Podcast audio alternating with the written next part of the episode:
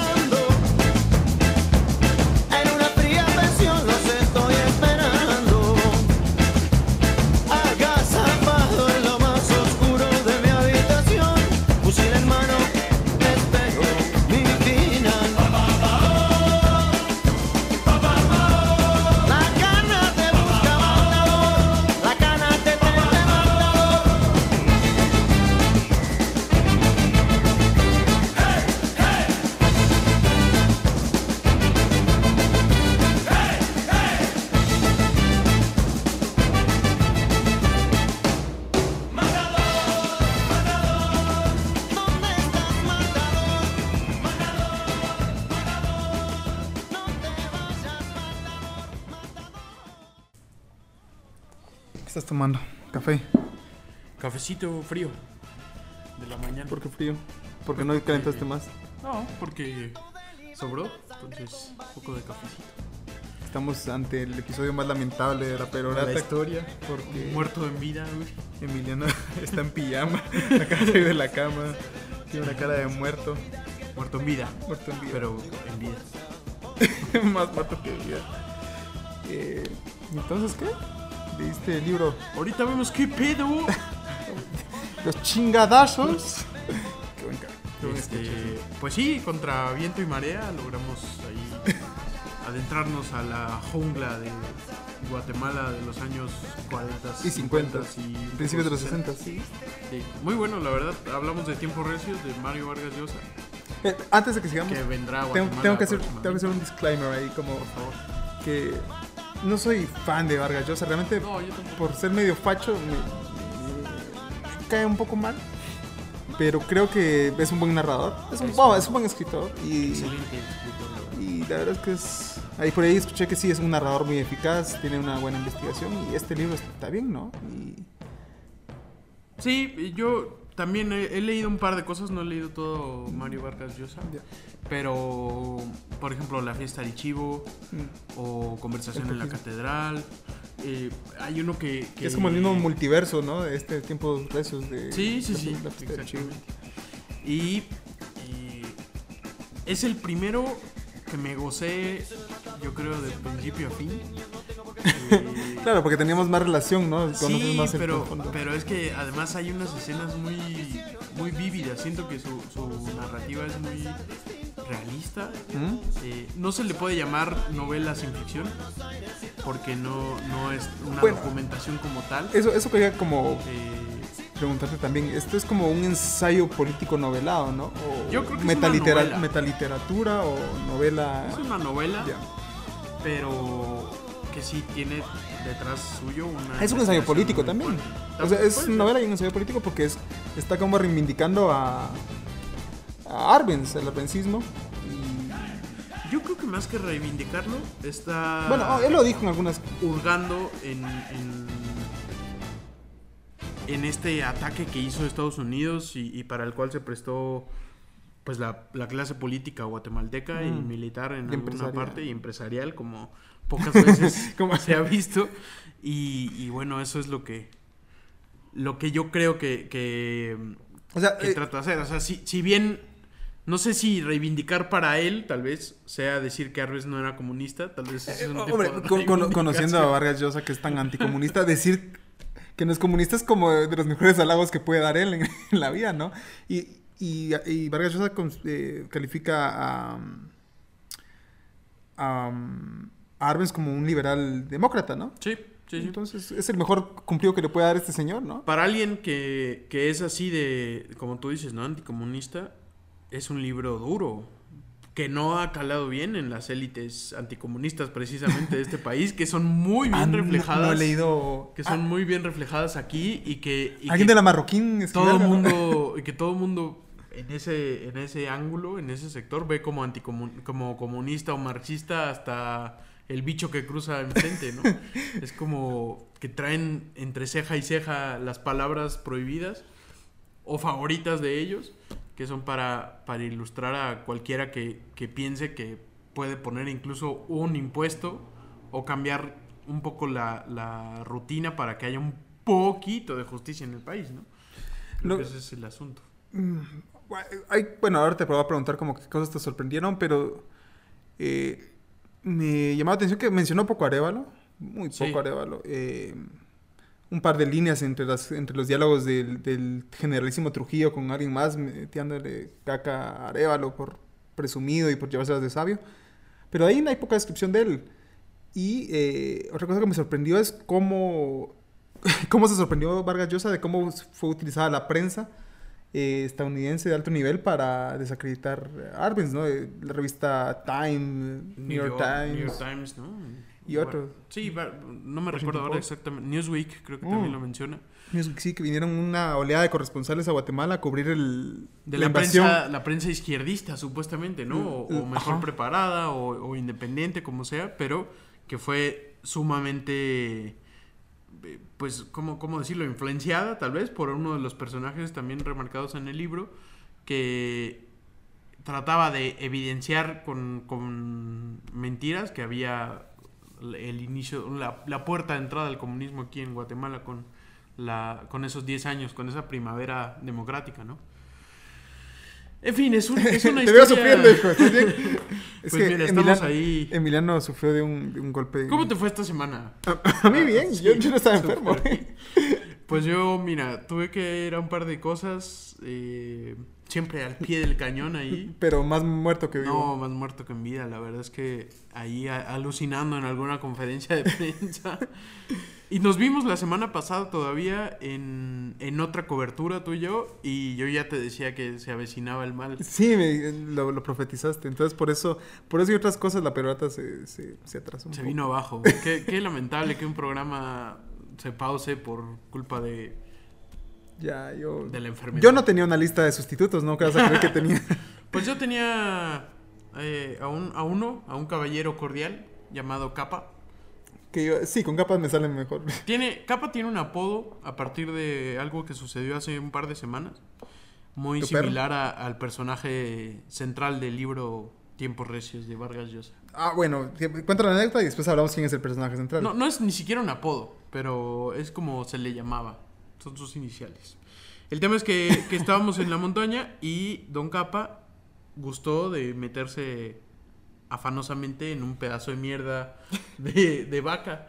Y entonces solo lo veíamos, Betín y yo, desde lejos, al Capa súper contento, deslizándose y, y así boca arriba. Pero no sabías que era y todo así. Yo, mira plasta". qué cagado se está deslizando hacia abajo. Y entonces los dos nos reíamos y de pronto, sí, al, al mismo tiempo se nos cayó la cara porque el tipo regresa. con El tipo capa, el el tipo perro. capa, con todo manchado de negro o café y entonces ya... A la merte, ¿no? con la mierda de vaca. Y fuimos a ver y era mierda de vaca así asquerosa, fresca, man. Es lo peor. Hablando de caca, el retrato de Castillo, Ar- de Castillo Armas es de los de los mejores de la novela, ¿no? ¿Cómo retrata, Los cómo le dice Mr. Caca? pues son sus iniciales, ¿no? Eh, de Carlos Castillo. Sí. Pero le caía mal que dijeran Mr. Caca. Por mucho que sean tus iniciales, eh, tenían un doble sentido, ¿no? Sí, él quisiera que le llamaran generalísimo como, como se Como le Trujillo. llamaba a su, a su amigo slash Frenemy. su- a su frenemy en República Dominicana. Bueno, pero hay unos datos ahí. Bueno, yo no sabía que la orden de Quetzal estaba tan devaluada, que se la dieron a Somoza. ¿A qué otro, a otro dictador? No me acuerdo de la época. Va, la orden del Quetzal. A Ricardo Arjona se la han dado. Devaluada muchos años. Sí, ¿no? Yo creo que. Mira, le dan cada. Cada que se les ocurre, ¿no? Sí. Y Eh, Hay órdenes, ¿no? El, el gran medallón, el gran collar y no sé. Hay Este como... gobierno de su excelencia Jimmy Morales se la dio, o sea, como gobierno, a César Montes y su fundación, Turcios Ah, Lima. ¿en serio? Y hicieron el cambio de Rosa de la Paz y la chingada. Y luego se fueron a. Ahora tras él, ¿no? Es tremendo. Bueno, o sea, me parece que, que es una cosa así escandalosa, ¿no? Y, no estaba Jimmy Morales en, en En la ese día y estaba el presidente en funciones, Jafet Cabrera, pero de La todas formas es del- como tirarte en el pie varias veces, ¿no? Ya. Bueno, me parecía más grueso dársela a Somoza. Ya, sí. Pero, pero bueno, eh, ¿por qué mencionamos la orden del Quetzal? Porque, según en el libro, en la novela, pues el generalísimo Trujillo ayudó a, a la CIA y a Carlos Castillo Armas a, a derrocar a Arbenz y le pidió tres favores. ¿Por qué, ¿Por qué ayudó? O sea, él había dado dinero, Eh, había dio dado armas, dio ar- aviones, de todo, y personal, ¿no? Primero porque como dictador no quería una democracia tan cerca. Sí. O bueno, al comunismo entre comillas. Bueno, no sé si creía realmente que fuera comunista Arbenz, pero digamos que sí. Digamos que no quería un comunista ni, ni tampoco democracia, no quería ni una cosa ni la otra, quería ser un dictador eterno. Y Castillo Armas llegó a pedirle favor porque la era el vínculo de la CIA, ¿no? Trujillo, el generalísimo Trujillo, que era el dictador de República Dominicana. Y le pidió tres favores cuando derrocara a Arbenz.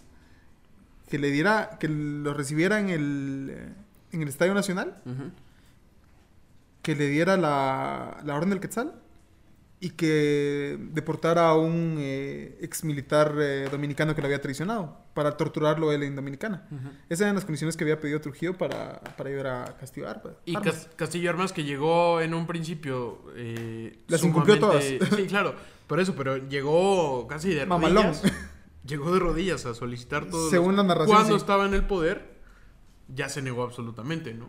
Era es como... Pues se hizo clásico. loco. Sí, Se hizo loco. Por eso mandó a este personaje. se engrandeció. Bueno, mi personaje, el personaje Ah, más alerta, fuerte. en este capítulo, por si no se han dado cuenta, hay muchos spoilers. Pero- este eh, vamos a ver, es, es una novela histórica Sí. con, con hechos reales, aunque Vargas Llosa dice que llenó muchos eh, huecos con, con invenciones de él. Sí. Y que y incluso- Por eso es que no puede ser una novela sin ficción. Claro.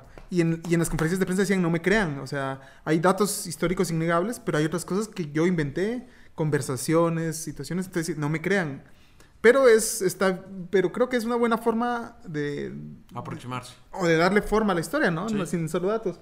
Incluso eh, se comparó con sus novelas. No sé si las comparó, pero comparó la situación con las novelas de Tolstoy, de las guerras napoleónicas en Rusia, de que Tolstoy no ponía todo real, era una novela, pero sí, le, sí te ayudaba a aproximarte al, al momento histórico y a las guerras. Entonces, algo así escribió su novela. Y hay cosas muy graciosas que si fueron así estarían muy bien. Muchos detalles íntimos, ¿no? Muy geniales. Además, Amantes. Eh... o, escenas de. Oh, se muere, se muere. o escenas muy. Oh, ya fue, ya, ya pasó. ya se murió. Escenas muy intensas, como, como esos momentos de, de cierto personaje con un, un vaso de whisky en sus manos Uh. y el, la lucha interna por, por no caer en. Arbenz, Arbenz, digamos en lo que. Bueno, está bien. Es que. No es un spoiler. Además, es una novela así tan compleja con decir datos o con decir las cosas. Igual la gente tiene que leerla para darle forma. Sí, De- de- al no principio de la novela, eh, como te digo, que yo creo que Vargas Llosa estaba intentando como reivindicar la figura de Arbenz. Dice que Arbenz tenía como un problema con el alcoholismo, que él mismo reconocía. Ujú. Pero cuando empezó su gobierno, después de ser electo, decidió eh, no tomar en todo el... en- mientras fuera presidente. Y Ah. según en la novela, Lo lo cumplió. De hecho, creo que bebió, en la novela, bebió hasta que... Hasta que ya había dado, despu- después de su discurso de, de renuncia, ¿no? Su último discurso que fue clave también para, el- para lo que sucedió después con la, con la secuencia de los hechos y cómo al final fue determinante también para que no se consiguieran sus propios planes de, de proseguir la revolución con otro personaje y que fuera más bien la, la embajada de Estados Unidos o la CIA la que decidiera que, que siempre Castillo Armas debía de continuar en, en- En el- en su camino hacia, el, hacia la gloria, que, que al final fue recibido. Yo sí recordaba eso en lo, en lo poco que había leído de, de Castillo Armas, que había sido recibido con, con bombo y platillo en la ciudad de Guatemala. Y en Estados Unidos que tuvo unos grandes desfiles que lo recibían como un héroe de la liberación democrática, ¿no? Sí, es, trem- es tremendo porque, no sé, di- digamos, alguien que, que tenía tan pocos méritos, tan pocos méritos militares, tan pocos méritos sociales, Sí, sí, tan- digamos tan que, pocos méritos que en esa época eh, se veía mucho y él era un hijo no reconocido. académicos también. Académicos no era, no era sobresaliente, no, no, lo, no lo describen como alguien especialmente inteligente. De hecho, lo describen como alguien que durante los discursos, si el que le escribía el discurso le Ah, ponía... sí, se trastabillaba. Había palabras que no conocía, entonces le costaba leerlas y se enojaba con quien le escribía el discurso. Me encanta eso. Es, eh, si, si podríamos hablar más adelante, vamos a, a hacer ciertas reminiscencias, ciertos paralelismos a, a lo que sucede en nuestros años o, o también en lo que sucedieron en años pasados, no, no, no sabemos.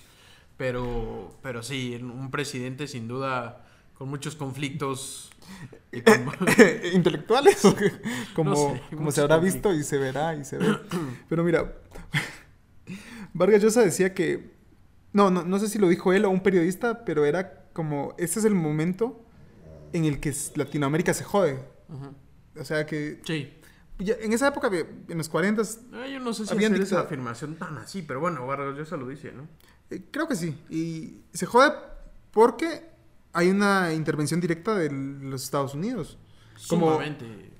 No me gusta en el... ¿Cómo se llamaba la operación? Success. PB Operación- Success. PB Success. La operación éxito. Que no le No le parecía... gusta capa esa no, operación. no le parecía a los Estados Unidos la forma de hacer gobierno de Arbenz que ellos estaban... De hecho, muchos eh, historiadores y académicos estadounidenses pueden asegurar que Arbenz no era comunista. Claro.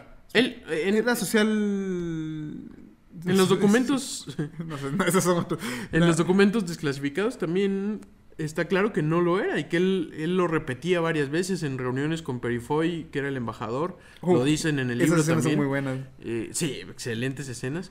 Pero en los documentos desclasificados hay un libro que se llama La fruta amarga. Sí, a la fruta amarga en Gua- Guatemala. en Que es un ex Guatemala. agente de la... De la CIA. el que escribe. Son dos autores, creo. Y también lo reflejan ahí. O sea, lo, lo último que quería Arbenz en Guatemala era el comunismo, según estos documentos, según este libro, según muchas investigaciones. Y que su admiración era el- la democracia estadounidense, de hecho, ¿no? Sí. Que quería ser más parecido yo a creo que, sí, o sea, más allá de, de ese afán de, de Arbenz, sí había un impulso democrático, ¿no? Entonces, él se rodeó también de gente que sí era comunista, Fortuny, que era que Como Fortuny. su amigo que le hacía los que era el discursos. secretario general Sí. del Partido Guatemalteco del Trabajo, y de otra, de, de otra gente que, que incluso había estado en el- la presidencia anterior, eh, que podía tener también muchos, eh, pues, intenciones también de, de hacer esto algo más social, ¿no? Incluso su, su misma reforma agraria no era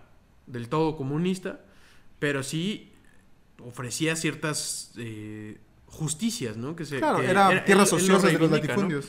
Y incluso la, la intención también de, de cobrar algunos eh, Impuestos impuestos, hacer, hacer algo un poco más justo una dinámica social y política y económica en el país que fue cortada de tajo y que después pues no, no, no ha vuelto a, a verse hasta o sea, no ha vuelto a verse, ¿no? No ha vuelto a sentirse como Pero- tal, no hay, no hay un prospecto que lo, que lo haya visto en Guatemala. Aunque tú no querías, pero no puedo evitar hacer el paralelismo.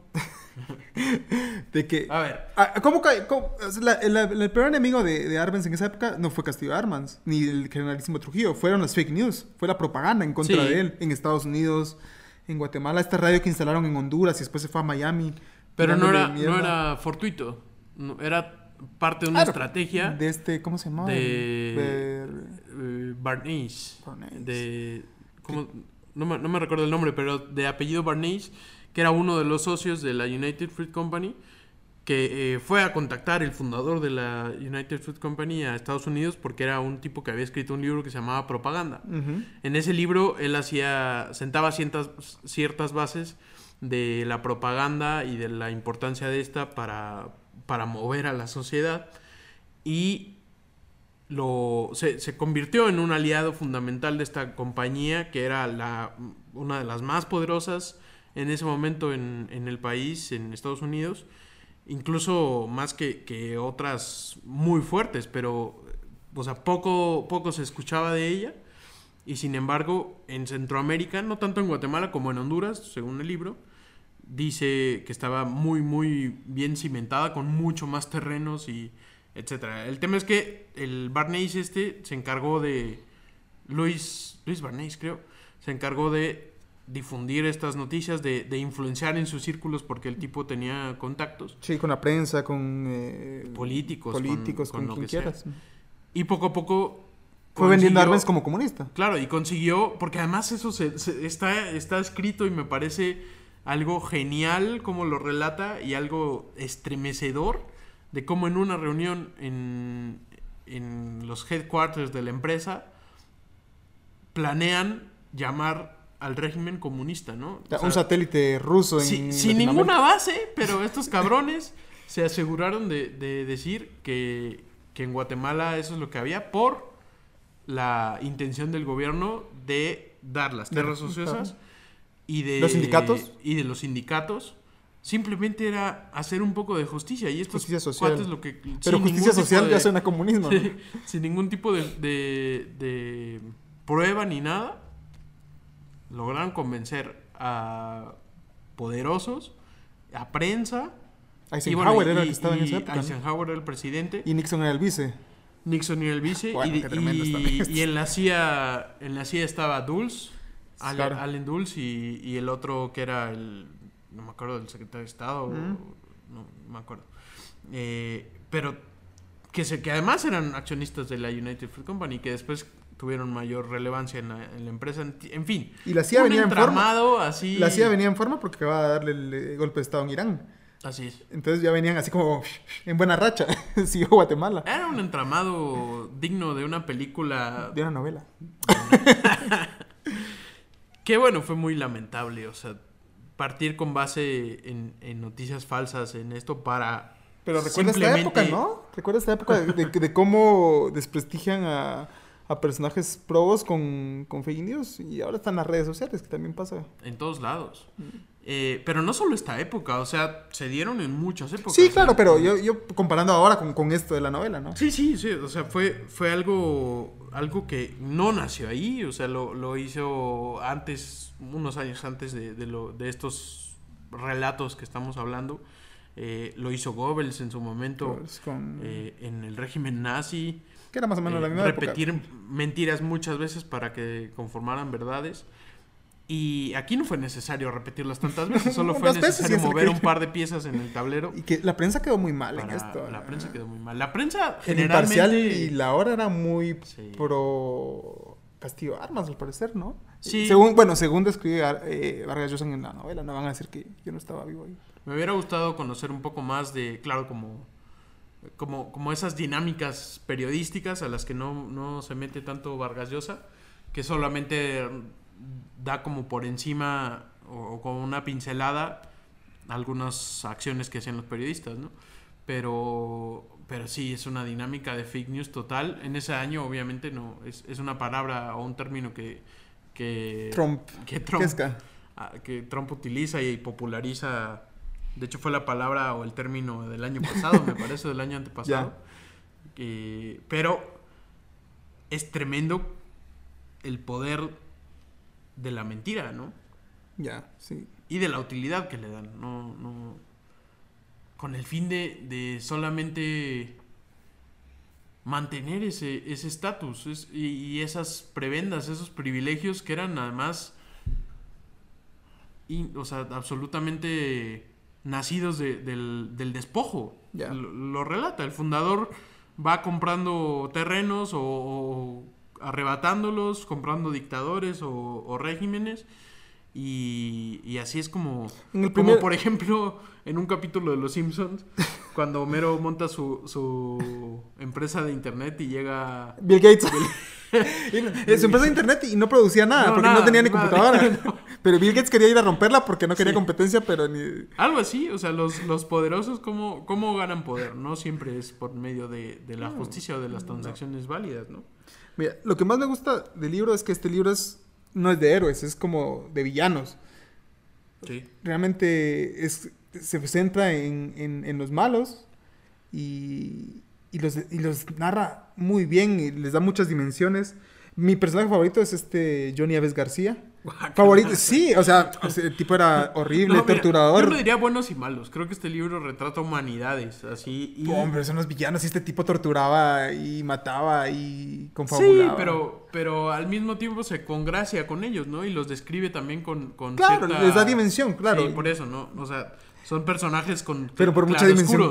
Pero obviamente son, son personajes No, lamentables. Aves García era, Sí, era yo no le vi los claros nunca. bandido, era un violador, era Asesino, un asco, cobarde, eh, además horrible, confabulador. feo. Pero bueno, es que hay unas frases que además que estremecen, ¿no? Como ¿De Aves García? Sí, la raja. O ah, que le encantaba chupar rajas de puto. Sí, a- a él- bueno, con Aves García, Vargas Llosa fue bastante malo, diciéndole que era impotente y que, que solo le gustaba la. Sí, era, era un pervertido, lo como un pervertido, pero es como la unión entre Dominicana y Guatemala, ¿no? Sí. Era- Sí, sí. Y empezó siendo periodista hípico. Aves García, sí. No, qué horrible. ¿Cómo, qué, ¿Quién será Aves García? ¿Quién, ¿Quién podría ser Aves García reflejado? Actualmente, Sí, digo. no- si lo supiera no lo diría porque No, tendría miedo. es es que es un hombre muy peligroso. Sí. Sí, es un hombre fundamental en, en el, en el magnicidio y en... Pues se supone, ¿no? Que, se supone que el, el magnicidio de Castillo Armas nunca se Esclareció. esclareció, pero Vargas Llosa en la novela pues tiene ahí como una teoría de que fue porque, de lo que te estaba diciendo, que el generalísimo Trujillo eh, se enojó con él porque no le, no le cumplió lo que le había prometido y porque la CIA lo veía como un hombre débil Sí. y lo quería fuera, No, prefería querían- Ígoras. Sí, exacto. Querían, querían a Idígoras, querían a otros coroneles con, con mayor trayectoria, mayor fundamentados en el ejército. Más carácter, según dicen en con la más novela. carácter. Que Castillo Armas incluso quería sucumbir al- a la reforma agraria. Sí. Decía, dice en la novela, pero... Es que no. Era un tipo con, con escaso nivel eh, político y académico, ¿no? O sea, según lo. No solo lo que se ha leído en la novela, Sí, sino no, es- en, en, Los perfiles en históricos. varios, eh, varias páginas que se le han dedicado. Y definitivamente, o sea, me- también Estados Unidos muchas veces ha querido personajes débiles, pero luego se les termina también volteando. Ya. O Que los quieren personajes pendejos, no para su momento y luego también los terminan votando. O sea, creo Depende que, que les sirva en ese momento, ¿no? creo que el, el libro también deja esa... revela algo que sabemos todos y es el, control del imperio estadounidense en, en Latinoamérica y en otras partes del mundo en donde necesita mover las piezas para sus fines, ¿no? En este caso, muy lamentable, defender a una empresa para que, que, lo sig- que le significaba muchísimo, ¿no? También eso es cierto. Hay- Hay una frase cuando está eh, Efren, el, el, el esposo de, el primer esposo, bueno, el primer esposo de Miss Guatemala, de Marta Borrero, y el papá de Marta. El, pap- el papá está por morir y, y hablan con Efren. Y están hablando como se congraciaron en el hecho de muerte y empiezan a hablar de... Bueno, se, se habían dejado de hablar. Se por- habían dejado hablar, sí, pero Sí. sí. Eh, la cosa es que después de mucho tiempo siguen hablando de que Efren era como muy tirado al comunismo y el papá de Marta era muy de derechas. Al final, desencantados de la vida porque les fue todo mal en la vida, e- el papá de Marta dice, es que estamos decidiendo entre ser un, un títere de, de Washington o uno de Moscú. Y decía, en este caso prefiero ser de Washington. Lo que más me da miedo es que seamos libres. Buah. Imagínate. Eh, eh, Estoy como parafraseando. Le da miedo que dejar a- al, al país en nuestras propias manos porque éramos demasiado salvajes, ¿no? Entonces era como decidimos de quién queremos ser el, el satélite. Y es como narra un poco, eh, como resume un poco el, el destino de las... Creo que no había mucho que decidir también, Claro. ¿no? Lo dice además varias veces Arbenz en, en- o lo replica pues Vargas Llosa, que no... Arben no tenía ningún contacto con los rusos, que incluso tuvo que ir a comprar armas a Checoslovaquia a- al precio normal sin ningún tipo de descuento. Descuento. Y, y que entonces mientras hacía la transacción Arbenz en sus adentros decía, mierda, esto ¿cómo es posible que crean que estoy con los rusos? Si no Sí, me dan sí, ni, no me dan ni rebaja del el 10%. 10%. sí, qué tontería. Pero, pero hay otros personajes entrañables en el libro, como precisamente la hija de, de Borrero, que es Marta Bor- Martita Borrero, la Miss Guatemala. Bueno, es parte no- muy- De la que yo no había escuchado hablar. No sé si sea un personaje real o no. Sí. Eh, De hecho, Vargas Llosa se entrevista con ella al final. Ah, claro. eh, en realidad, al final, donde él no, no termina de decir si fue en serio o no, pero parece que sí, fue a visitarla a su casa. En República Dominicana. Eh, ay, no me acuerdo si en República Dominicana o Miami. Porque según él describe, Marta Borrero se volvió hasta eh, republicana en Estados Unidos. Ah, pero ya tenía todas las, todas Ajá, las bases. y muy pro-Trump. Y llegó a su casa y la casa de Marta Borrero llena de fotos de dictadores latinoamericanos, de Castillo Armas, del generalísimo. Trujillo. Y sí, el, personaje de ella, de hecho, ese puede ser de los centrales que narra su historia desde el nacimiento de, de Marta Borrero. Marta Sí, sí, Borrero, sí. Sí, pues, no sé si sea la persona. Uno, la per- uno de los Sí, personajes. es que hay varios. Me encanta también cómo, cómo da estos vaivenes en el libro, que no necesita. Obviamente es sutil, en- no necesita decir exactamente en qué tiempo está situado, cuando de- pasa de capítulo a capítulo. Mm. Sí, juega mucho con el tiempo de idas y venidas. Ajá, y, y de pronto él, él solo. con Conversaciones cruzadas, también es Claro. mucho su, su rollo. Pero ob- obviamente lo hace con, con magia, ¿no? O sea, con, con la técnica Con la que escuela, tiene. claro. Y, y bueno, esta, esta mujer que siendo una niña tuvo que parir a los 15 años sin, sin ningún tipo de, de- Digamos, ella no persiguió el- su primer De una buena familia. ¿eh? romance, digamos, No. aunque no fue romance. Fue un señor muy mayor el que la Sí. embarazó. Y después se da cuenta del poder que tiene a través de su de pues de su cuerpo de cómo poder Su atractivo, tal. de su atractivo también para Aunque poder enganchar como una mujer inteligente, muy, eh, Ajá.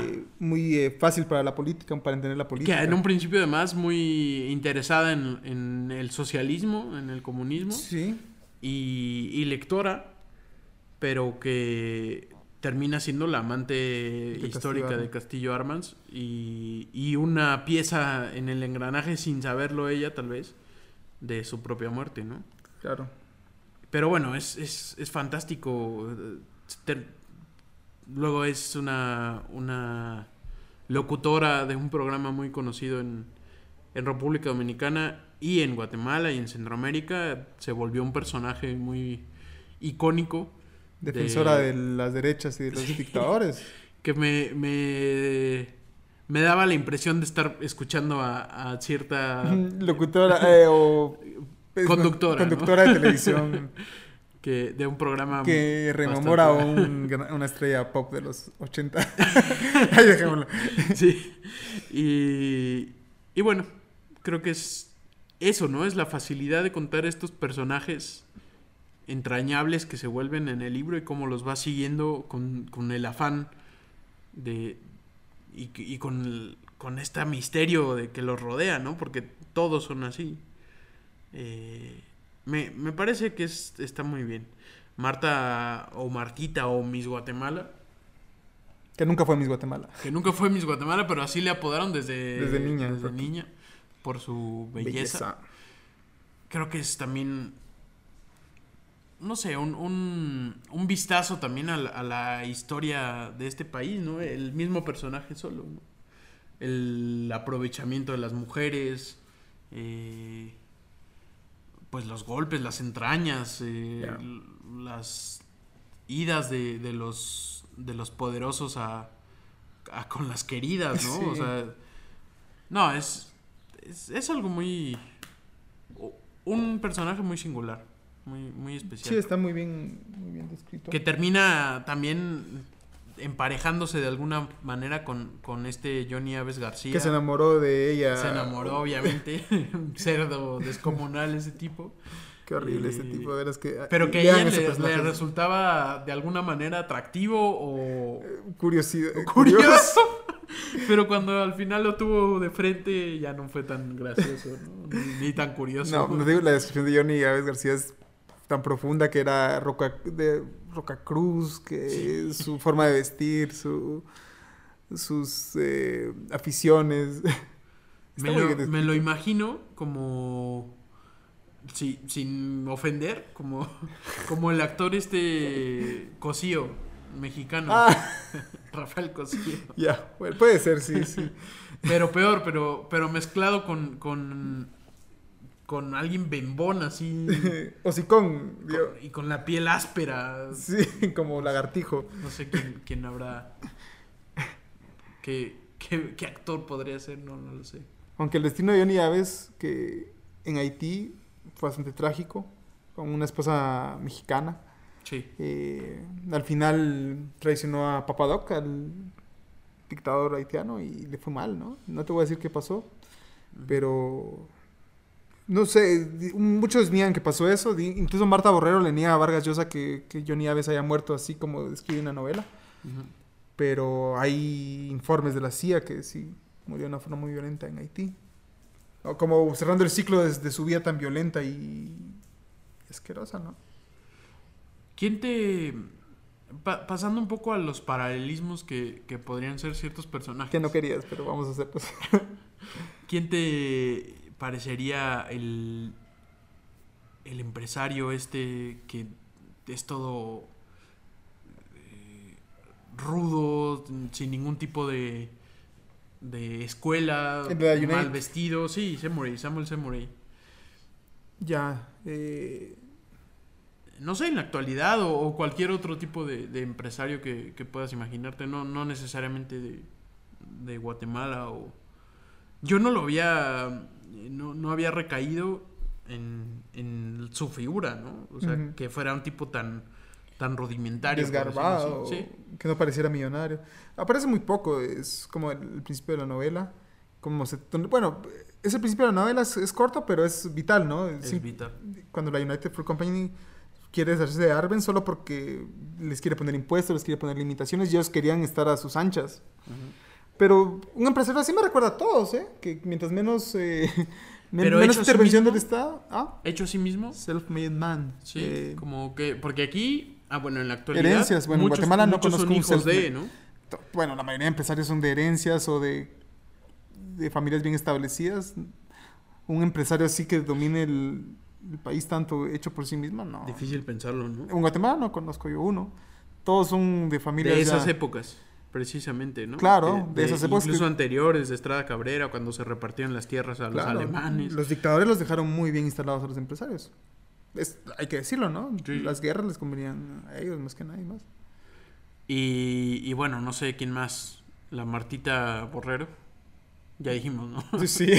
Tienes fiebre. hijo. No, estás Estoy frío. sudando, Estás, sí. estás en pijama, cabrón.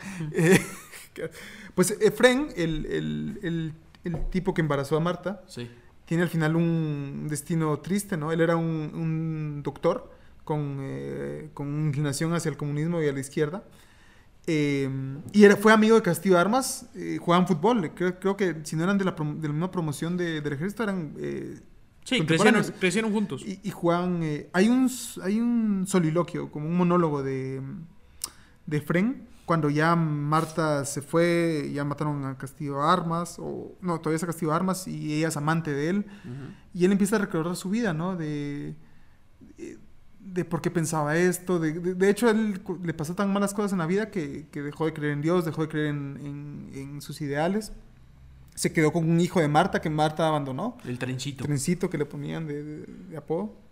Eh, y recuerda, entre todo lo malo que él recuerda de su vida, piensa que cu- cuando Castillo Armas se asomaba a jugar a, a los campos de fútbol y estaban jugando los cadetes, y como Castillo Armas era un hijo no reconocido, o sea, no podía entrar eh, a la misma escuela que ellos, porque la iglesia no lo dejaba, porque era bastardo en esa época. Y él, eh, Efren, le decía que jugara con, con ellos. Entonces ahí se creó como una amistad Sí. eh, de jóvenes. Entonces en el futuro, cuando lo metieron a la cárcel a Efren por comunista, no lo mataron y no lo torturaron. Lo tuvieron un, un tiempo en la cárcel y lo soltaron. Entonces él dice que entre todas sus desgracias, gracias a que Castillo Ar- Armas llegó al poder, él estaba vivo. Porque si no era Castillo Armas, se hubiese- eh, la CIA hubiese usado otro, otro militar. Es que eso, eso es histórico, ¿no? En Guatemala, las familias, los apellidos, Sí. los vínculos que se crean en la infancia y te llegan en este caso a salvar el pellejo. Pero En este caso fueron buenas acciones de él, ¿no? sí, pero pero es que es, es esto, ¿no? Como si tú eres de tal familia, entonces puedes ser parte de tal gabinete. O si tú eres. eh, o, o estudiaste conmigo en, en, en tal momento, entonces Tienes una palanca para... vas a ser toda, toda la vida alguien cercano. Eh, si tú. Sí, es muy guatemalteco. Sí, es, es, es el histórico de las familias, ¿no? Cuando, yo recuerdo que siempre era como en, en que conocías a alguien y, y quién es tu papá y quién es tu mamá y tú así como, ¿qué te importa? O, Yo no tengo. Sí. pero, pero es como, así se construye la élite, ¿no? Mm, claro. Eh, de otra forma no, no hay tantos espacios para gente que no que no está en la élite, que no, que no ha aprobado eso, digamos, es como no puedes contestar eso, ¿no? O sea, ¿quién, quién soy? Pues X, X persona, ¿no? Ya no entras entonces al, al siguiente escaño, ¿no? Pues bueno, eh, Carlos eh, Castillo Armas estaba así, ¿no? Eh, según la novela, por eso nace mucho de su resentimiento, que él solo vivía con su mamá y era un protegido de su papá, porque su papá tenía la familia principal y nunca lo pudo eh, reconocer. Y sin embargo, llega a ser quien es, ¿no? Como un tonto útil. Claro, y, y según el, el ennovelado es por el por la envidia que le tenía a, a Arbenz desde siempre, ¿no? Porque Arbenz destacaba militarmente, intelectualmente, era un tipo que brillaba, un tipo, un líder que desde joven lo veían con un futuro, incluso ya le decían que él podía ser un presidente, y el otro era un poco mediocre, ¿no? Según la descripción. Sí. Todo, todo, Y, y fue muy útil en su momento, claro, ese odio y esa rencilla contra el otro sirvió para que los personajes que querían sacar al gobierno lo utilizaran. Me encanta esa parte también donde él está estudiando en Estados Unidos y está cursando ciertas cosas, ¿no?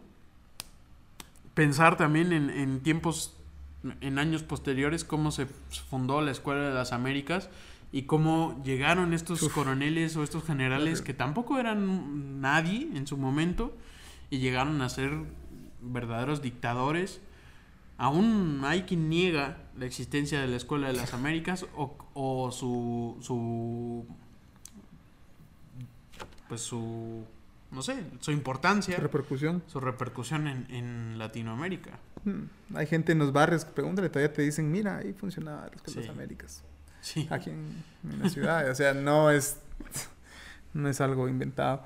Pero mira, si le puso tiempos recios por... eh, es una frase de Santa Teresa, creo yo, que decía, estos son tiempos recios y en tiempos recios, eh, amigos fuertes de Dios, creo que es la frase. Si esos eran tiempos recios, ¿qué, qué son estos tiempos ahorita? Tiempos modernos, güey. En tiempos necios. tiempos necios. Creo que tiempos necios. Es que no aprenden la gente. hay tantos. Por eso ha- hablábamos un poco de, de los personajes, porque de verdad parecía eh, los tiempos de, de antes, los tiempos de hoy. Recordando un poco esta serie Dark de la que hablábamos No, en los primeros. Capítulos, es como, obviamente, como lo que pasó en los años 20 pasa en los años 50 y lo que pasó en los años 50 en los 80 cada 30 años se va repitiendo el, el- el engranaje. Pero Pero estos son más necios. Mira, este, tu tata hablando de mega obras que se caen como que fueran no, no. castillos de naipes. Tremendo. Con el, con el fin de responder a, la, a, a esta élite que no permite ningún tipo de justicia, ningún tipo de, de no sé, de, de debilidad, de, de verse débil ante, ante el Estado, porque lo que hay es un Estado debilitado. Recientemente hubo una ENADE en donde, en donde se hablaba de estado líquido o estado sólido. O de estado líquido a estado sólido, ¿no? Como, Ajá, o ¿cómo pasar de lo- eso, ¿no?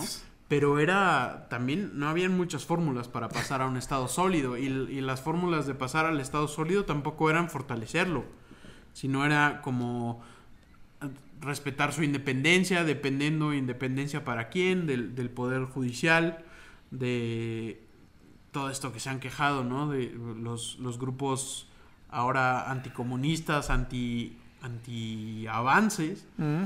que se han quejado de la, del- la prisión preventiva o de, o de los procesos judiciales, no sé. Eh, hablaban solo de ciertas cosas, ¿no? No hablaban de, de lo fundamental. Por ejemplo, educación, seguridad y salud, nada más. Mm, Pero el Estado es todo. El Estado es mucho más grande que eso, ¿no? claro. Entonces, siento que, que solamente era una burla para seguir con, minando al Estado y siguiendo, segui- seguir haciéndolo cada vez más líquido. Lo que se trató en esos años fue precisamente dotar de poder al- a, la, a la estructura gubernamental, a, a hacer diferentes, más allá de la, de la reforma o del Agraria. decreto 900, de hacer instituciones que perduran hasta nuestros días. El IX o las de Ciudad Deportiva, obras de, los, de esos gobiernos que siguen siendo importantes ahora. O sea, como en 50 años vamos a, o 70 años vamos a ver el libramiento de Chimaltenango, ¿no? Como Vamos a de- recordarlo como una de las grandes obras del... ¿Cómo dijo Jimmy que quería ser reconocido como el reformista, no? Como el... Sí, ¿no? ¿No te acuerdas el primer año que decía que él quería ser reconocido como Él el reformador? ser- el reformador. Ajá, y como Arévalo. Sí, o sea, él que decía no, que, que quería Pues ser no lo logró, güey. Digo yo, pues... No. vaticino que no, no. ha terminado su mandato, Ya. podrías cambiar rotundamente Tal vez hace otros seis, meses, hace otros 15 libramientos hasta Guatemala. Y llegamos en media hora a Cobán. no sé. No, es, es tremendo. El otro día estaba pasando, que no es obra de- del, del presidente, ¿no? Pasando por Boulevard Liberación, en donde, bueno, el ministro sí habló, el ministro de, de Comunicaciones sí dijo que las lluvias le habían impedido terminar en algún momento y que habían hecho hoyos y que el culpa de las lluvias también el libramiento se había caído, lluvias normales que todos los años ocurren, pero había dicho que, que estas lluvias les habían impedido terminar en algún momento el libramiento y por eso había habido un caos vial, ¿no? Pero entonces pasando por el libramiento, justamente en el área que, que la maquinaria va pelando para que después pongan encima el, el chapopote, no sé cómo se dice aquí, el, el chapopote, ya, el petróleo, Sí, el... que- el pavimento, Pavimento, húmedo, ¿no? Bueno, pavimento. eh, bien. El pavimento. Eh, era muy delgado, pero delgadísimo. Era como dos, tres dedos de, de- de grosor que tenía el pavimento o chapopote. Era como fondant de pastel, ¿no? ¡Sí! ¿Cómo no se va a romper eso cada cierto tiempo? Al, al bulevar lo habían recapeado hace unos cinco años. En cinco años se te desgastó. O sea, es increíble. La- el mismo grosor tenía Gran- las paredes del libramiento. Grandes estadistas. Yo, yo voy constantemente a, a zona 16 y hay unas paredes inmensas cuando uno sube hacia el. Pulté eh, de, de pues de carretera, ¿no? Que son públicas, que no, no hizo la empresa privada y no se caen. Y son incluso más altas que, que en los estos 100 metros críticos De... que solo son puntualmente esos 100 metros Sí, como- según la presidencia. Sí, no. No, no estamos Sí, tan no. Entonces, en resumen, la novela, eh, Muy recomendable. si Vargas Llosa hace que algún... Después de este, este resumen, De la te lo resumo así nomás. No, muy bueno ese, ese- ese canal de YouTube, te lo resumo así nomás, de un argentino. Genial. Pues sí, está bien la novela, está bien. Y sí, y sí, creo que sí reivindica bastante a Arbenz y que lo haga Vargas Llosa creo que es importante por si algún tipo ahí muy traumado con el anticomunismo, si su tata Vargas Llosa te está diciendo que no era comunista. Bueno, hay grupos aquí que lo están tratando de impedir que se lea, ¿no? Sí, ¿En serio? juro. En el oscurantismo. así. Sí, el oscurantismo. Bueno, total. tampoco es una defensa súper oficiosa. No, es un, es un libro muy cabal. Sí. muy cabal. Y sabes quién lo escribió, tampoco va a ser... Hay otros libros geniales acerca de esta época y de todas estas intrigas. Uno muy genial que se llama La Esperanza Rota, que no, no he leído, pero me lo han recomendado demasiado como, como un, una calca de lo que sucedió, con una investigación profunda. Y, y que yo creo que tenemos que, que seguir o sea, metiéndonos. Es, a mí me encanta esta época de la historia que es, que es fundamental, ¿no? La revolución, la Ujú. contrarrevolución, son cosas que, que nos trajeron a donde estamos, ¿no? Y que estamos repitiendo, es que es así Bueno, evidente. viste ¿no? que Vargas Llosa dijo que no sé hasta dónde puede ser un poco que se le fue la onda. Dice que si no, la CIA no hubiese hecho este golpe de Estado en Guatemala, Fidel Castro no se hubiese radicalizado. Eso es lo que ha dicho en conferencias. sí. Dice, pero eh, tal vez es porque al ver esto, cómo Estados Unidos eh, eh, intervenía tan directamente, dio, da, da ese miedo, ¿no? De si no nos ponemos gruesos, nos van a controlar. Y Fidel que estuvo ahora aquí tercer en país seguro. en esos años, eh, antes de, de la caída de Arbenz. Sí, el Che Guevara estaba en esa época y tuvo que refugiarse en una embajada eh, después de la contrarrevolución. Entonces, si esto no les ha minado el interés de saber todo, todo lo que pasa, somos obviamente muy minúsculos para... Hombre, es una, es una breve plática sobre un libro que, que es importante, que ya es el 20 de octubre, creo que sale, está en buena época, que, que puedas recordar un poco. No, no, no ataca, digamos, no aborda en, en su totalidad lo sucedido en, en los años eh, previos al 44. Habla No, de Ubico, habla de, Uf, de de un poco de sus características. Unos pincelazos ahí. Habla de, de el general que, que sucede a Ubico, no me recuerdo el nombre, que, que está El unos días en el cargo. Antes de que viniera el, tribunal este militar. Es, ¿No es Ponce Baides? Creo que... No, no Mm. me recuerdo. Eh, perdonen, señores guatemaltecos, Es- señoras. Es tu Qué vergüenza. fiebre, sí. Eh, por cierto, durante la semana, eh, este libro salió el 8 de octubre, el día de mi cumpleaños. Ah, mira, muy bien. Eh, y después no lo, no lo había podido conseguir. Y entonces. Iba a decir a que Vargas Llosa te lo firme ahí en el No. 3 de diciembre. No. un buen amigo me recomendó una app que, que quisiera recomendárselas al mismo tiempo. Que se llama Storyteller. Mm. Muy buena en estos momentos de, de fiebres altas en las que no podía leer ni una línea. De verdad, o sea, me quedaba dormido, qué sé yo, estaba alucinando, no sé. Eh, es una app de Audiolibros. de audiolibros muy buena. Yo no creía en los audiolibros. Yo tampoco, pero nunca, ¿eh? Este y libro... Decía que no, que qué weón, pero últimamente me he vuelto fan de los. Yo estoy pensando, porque además el buen Esteban tiene, no sé si contrato con Storyteller Inc. Sí, me dan. Es como Herbalife, Pero- me, me- pero me dan me- una comisión por cada uno que meta. No, es que está muy buena y tiene buenos libros. Pero, pero me, dijiste, ¿no? Que, que eran 14 días de prueba. Obviamente tienes que meter ahí tus datos de la tarjeta. Y pasármelos a mí. Sin, sin compromiso, dice la propia app. Sí, como cuando te hago un dulce en, en la camioneta sin compromiso. Entonces todavía estoy pensando, llevo como 3 o 4 días de, de suscripción. No, ya estoy suscrito. Y, y tú ya. Ya, sí, ya llevo varios. Sí, sí, sí. La verdad es que es muy, Es muy que inclu- Porque incluso puedes comprar un libro. además de que escuchen la perorata en el tráfico, pueden también Ya, escuchar eh, libros. estás, estás, estás recomendando competencia, qué pendejo. No, yo creo que. Después de oír esto, pueden escuchar Tiempos Recios si no lo han ido a adquirir. No, escuchan la perorata varias veces. bueno, entonces esto fue capítulo 12, hijo, de Tiempos Recios. Pues que lo lean y que cada, cada quien saca sus conclusiones.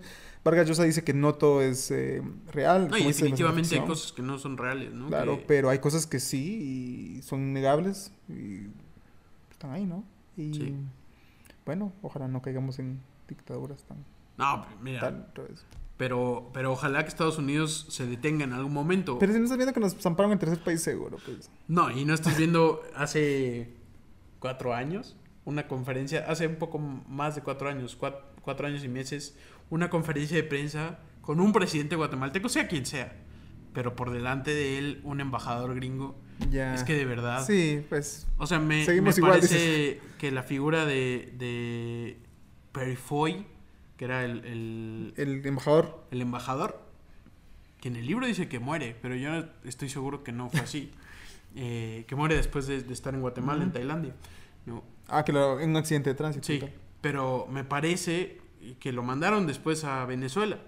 Es la misma ruta que hizo.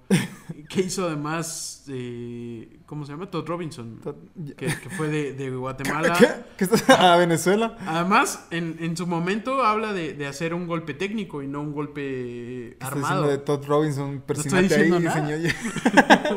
Pero todo. Pero lo estoy diciendo todo. Yo creo que es momento de terminar esta pero antes que Emiliano siga con No, sus- mira, ah, un Soy- punto solo para, para terminar lo de Perifoy. Me encanta esa, esas discusiones que tenía, esos informes que mandaba a, a sus directores de la CIA, a los hermanos Dules, a las discusiones que tenía con Arbenz en casa presidencial. Que Arbenz lo mandaba a la mierda. embajada, Y que Arbenz lo mandaba a la mierda y que le insistía y que el tipo no escuchaba.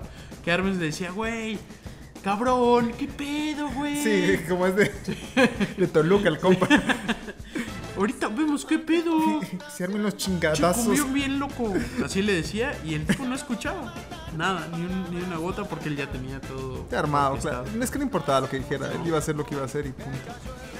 Y por otro lado, muy bien retratado esa, esa llegada de Arbenz o salida de Arbenz del, del lamentable salida en el aeropuerto en donde lo hacen desnudar por orden de Castillo Armas. Un héroe trágico en la novela, ¿no? Y bueno, es la verdad es que son, son muchos pasajes que valen la pena en tiempos recios, en La Esperanza Rota, en varios artículos.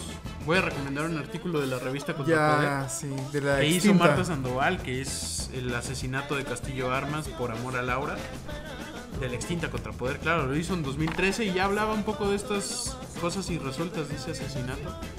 Eh, y que fue un artículo que fue bien recibido en su momento, pero bueno, todo se extinguió como se extinguió el gobierno de democracia en Guatemala. La democracia. Bueno, Muy terminemos porque ya pasó el tiempo. Pero hasta tienes 12. que ir. ya- No, pero la gente se aburre de. Celebremos el 20 de octubre. Feliz 20 de octubre, señores y Sí. señoras. Y nada, hasta el jueves, ahora sí. Tal vez. No sé cómo se. A menos que Esteban se enferme, ¿no? no, yo. que te siga la diarrea. Fue la pelota 12. Un Gracias. gusto. Bye. Hasta luego. Cagaste, güey. Me estoy sudando.